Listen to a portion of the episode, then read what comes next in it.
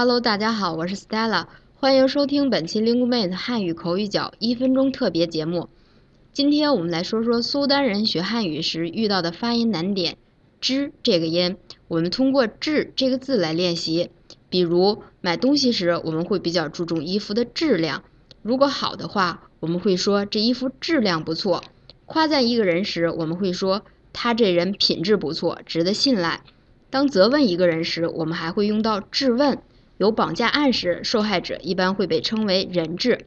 在这里，我再念一组词语，加强一下发音：本质、性质、素质、资质、质朴、质疑、质询、对峙。